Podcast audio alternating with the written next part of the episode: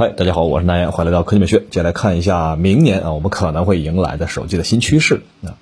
过去这些年呢，手机屏幕的形态一直在不断的提高屏占比吧。直屏方面的话呢，从十六比九到十八比九，再到挖孔啊、刘海啊、水滴啊，一直在不断的去拓宽正面屏幕的屏占比。后来呢，有机械式的弹出式摄像头，导致整个正面屏幕啊，它的屏占比又进一步提高。无限的趋近于百分之百啊，这都是好的事情嘛。不过呢，屏幕正面啊就这么点地方了啊，你不可能就是挖出更多的空间来啊。所以呢，折叠屏显然是能够拓宽我们的视野的。那它真正做到想大就大，想小就可以折叠，对吧？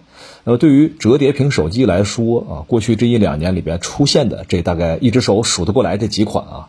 呃，每一款出来之后呢，都引起很大的关注。但是呢，在体验过这个之后，大家知道，呃，由于屏幕方面，你说供应链的原因也好啊，屏幕本身各种各样的限制也好啊，啊，对于普通用户来说，还是可望而不可及。特别是那个价格，对吧？动辄一万多啊，甚至两万多的这个价格，确实让人，呃，就是想体验啊，恐怕也难以啊，就是囊中羞涩。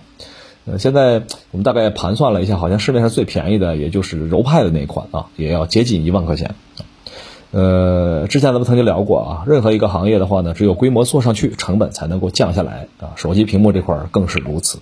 什么时候啊，能够大批量的生产的时候，哎，那这个价格就有望往下降。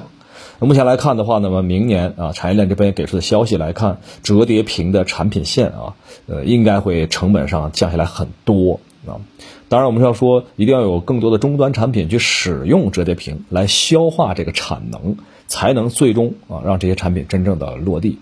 目前最新的消息呢是各大巨头都是跃跃欲试吧？啊，其实过去一年里面他们都爆出了大量的消息，只不过没有真实的产品出来而已啊。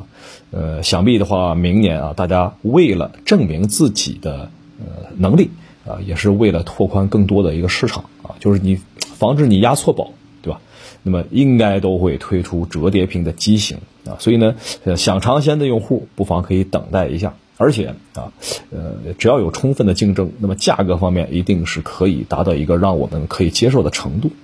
我初步有这么一个判断，是吧？当然，明年年内也许啊，折叠屏的机型呢，大概能降到八千块钱左右啊，这只是我们的一个初步猜测啊。注意，我说的是新机，不是二手啊。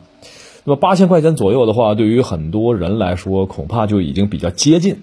高端手机的一个定位了，对吧？毕竟目前大家看这个四大旗舰的价格已经接近八千块，如果折叠屏能够到这个价格的话呢，我相信会有越来越多的人去尝鲜啊，去尝试啊，很期待吧？啊，大家可以预测一下吧？你觉得明年年内啊，就是在明年的十二月之前啊，这个折叠屏的机型会降到多少钱呢？啊，呃，也可以聊一聊，你说到底是应用呢，还是产品本身的成熟度呢，还是价格的话呢，会成为你购买折叠屏手机的一个考验点？对不对？好，差不多啊，咱们就聊到这儿啊，很期待吧？期待折叠屏能够进入普及阶段啊！我觉得八千块是一个档啊，到五千块的时候就意味着它有很大概率普及了。嗯，好，差不多就是这些，大家晚安，早点休息。